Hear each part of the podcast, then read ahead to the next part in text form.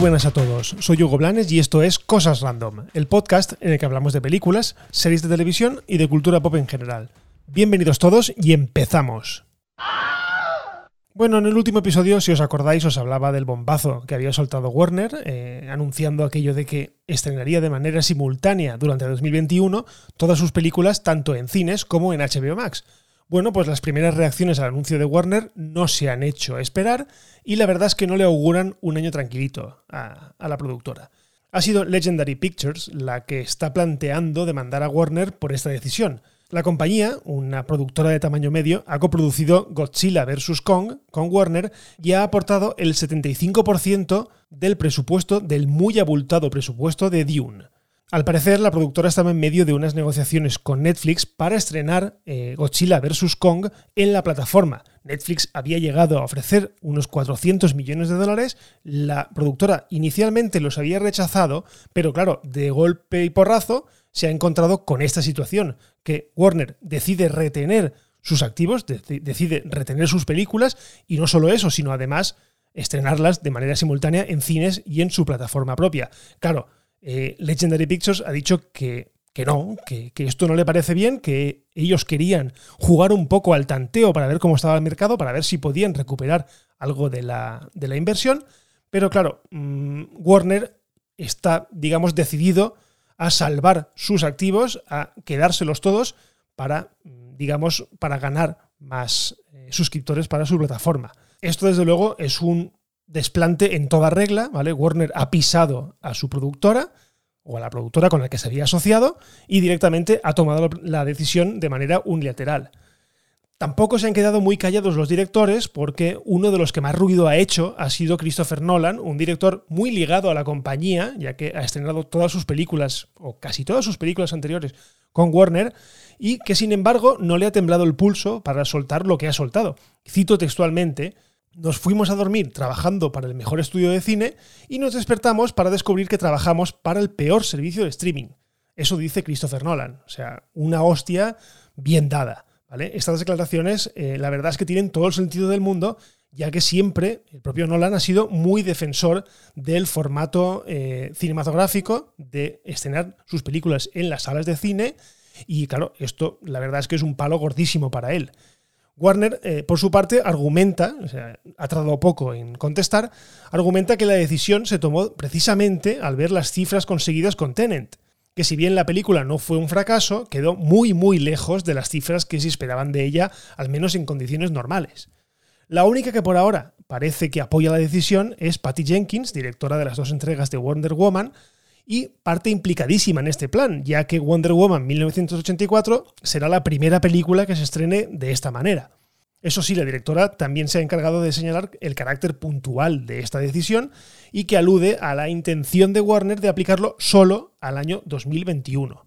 Además, otro aliciente que pudo tener Patty Jenkins es que tanto a ella como a Gal Gadot sí que les consultaron antes de tomar la decisión y Además, les pagaron un bonus de más de 10 millones de dólares a cada una. O sea que están, digamos que contentitas con esta decisión. El problema es que esto no ha sucedido con el resto de cineastas y artistas de las películas implicadas en esta decisión. Lo cual, bueno, ha provocado lógicamente un enfado de gente como por ejemplo James Gunn, director del Escuadrón Suicida, o Denis Villeneuve, el director de la próxima Dune llevando incluso al sindicato de directores a considerar seriamente un boicot contra Warner. O sea que esto, la verdad es que va a tener un recorrido bastante, bastante largo.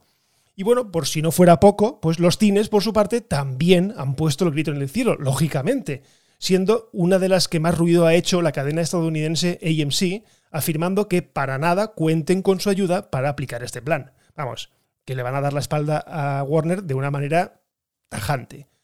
Algo parecido a lo que ocurrió cuando Universal decidió estrenar este verano Trolls 2 directamente en vídeo bajo demanda, entonces la cadena, AMC, dijo que automáticamente dejarían de proyectar películas de Universal.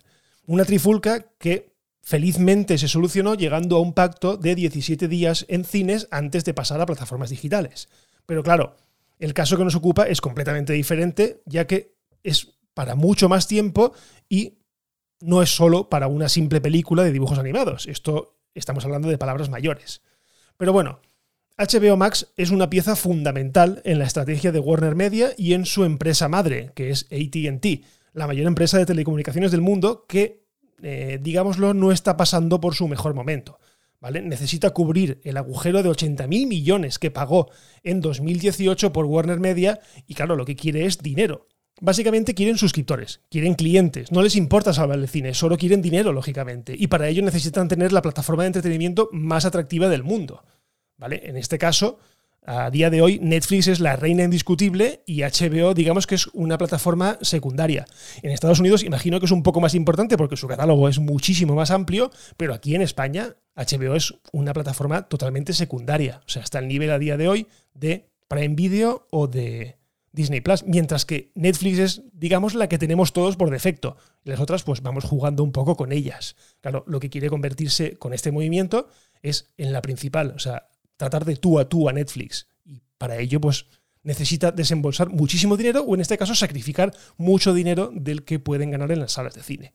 Así que bueno, yo no sé cómo, yo no sé cómo va a acabar esta guerra, pero sí que es verdad que es una decisión que va a traer bastante cola.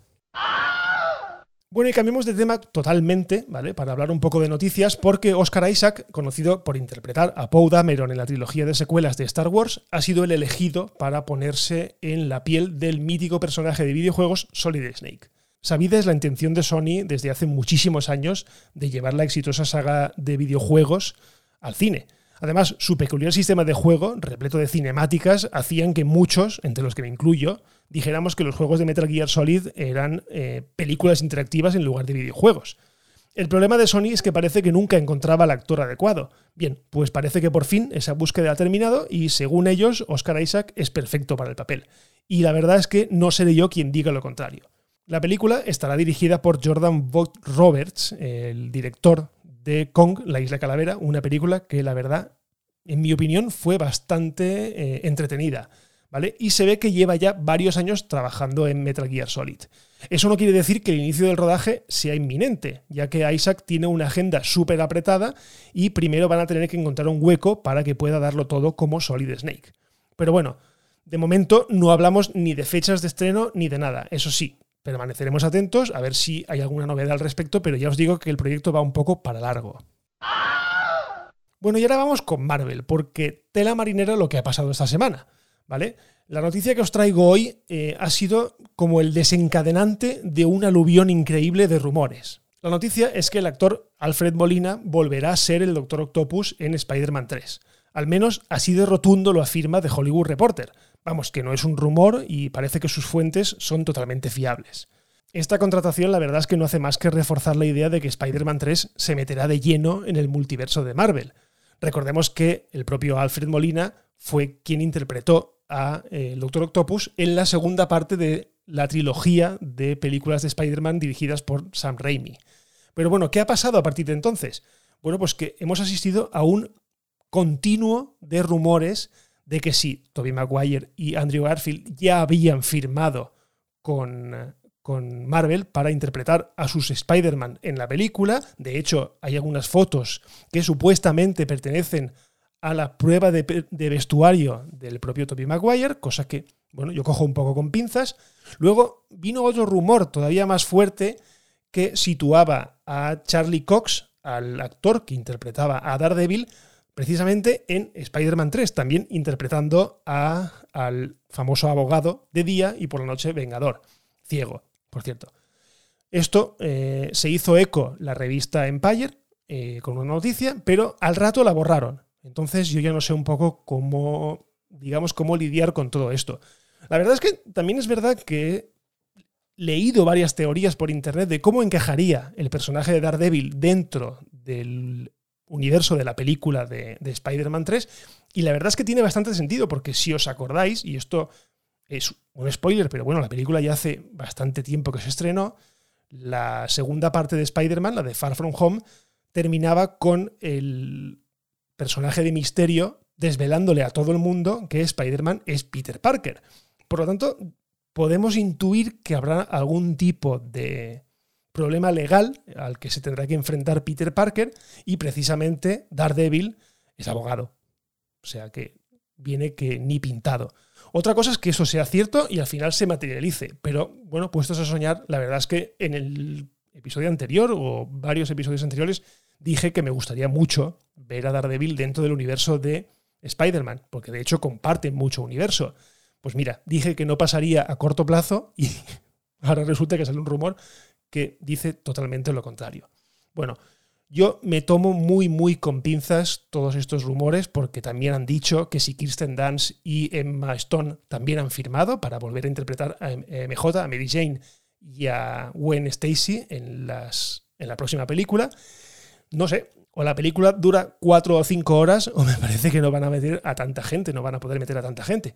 Pero bueno, si lo tomamos como lo que es, rumores, bien, podemos pasar. Si nos ilusionamos un poco, pues sí, la verdad es que molaría muchísimo ver a toda esa gente metida en una película, porque al fin y al cabo eh, el multiverso es eso, es entrecruzar universos y tomamos cada una de las sagas de Spider-Man como un universo, pues yo creo que sería muy, muy guay. Pero bueno, esperemos a ver qué pasa. El rodaje ya ha empezado, empezó en Atlanta hace más o menos 15 días o un mes. Así que bueno, si esto se va confirmando, deberíamos de empezar a ver a los actores más o menos por pululando por el rodaje. Así que como siempre hay ojos que lo ven todo, yo esperaría un poco, pero bueno, la cosa pinta bien. Y ahora vamos con un par de noticias cortitas de Marvel. Eh, la primera es que Michelle Pfeiffer ha confirmado que retomará su papel de Janet Van Dyne, la antigua avispa, en la tercera parte de Ant-Man, una película que se espera empiece a grabarse en la primavera de 2021. Por otro lado, Rachel McAdams volverá a ser Christine Palmer en la segunda parte del Doctor Strange, llamada Doctor Strange y el multiverso de la locura. Recordemos que la película está a punto de empezar a rodarse y que detrás de las cámaras se encuentra nada más y nada menos que Sam Raimi, director de la primera trilogía de películas de Spider-Man y un friki de mucho cuidado.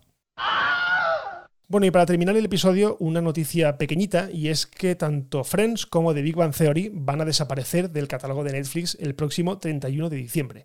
Así que si estáis viéndolas o si tenéis pendiente terminarla, espabilaos porque el 31 dejarán de estar disponibles. Ambas series tiene todo el sentido del mundo que desaparezcan de Netflix porque, por un lado, el contrato se les ha terminado y por otro lado, van a ir a la plataforma, digamos, que va a tenerlas ya para siempre, que es HBO Max. Eh, ambas series son de Warner y tiene toda su lógica.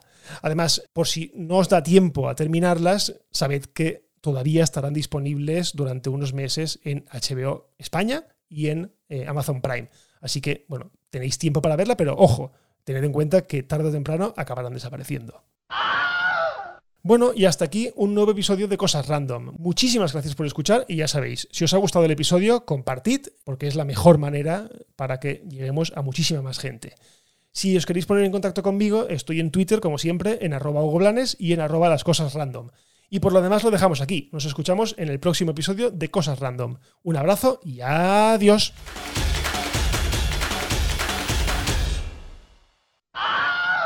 Bye bye, hasta otro ratito, ¿eh?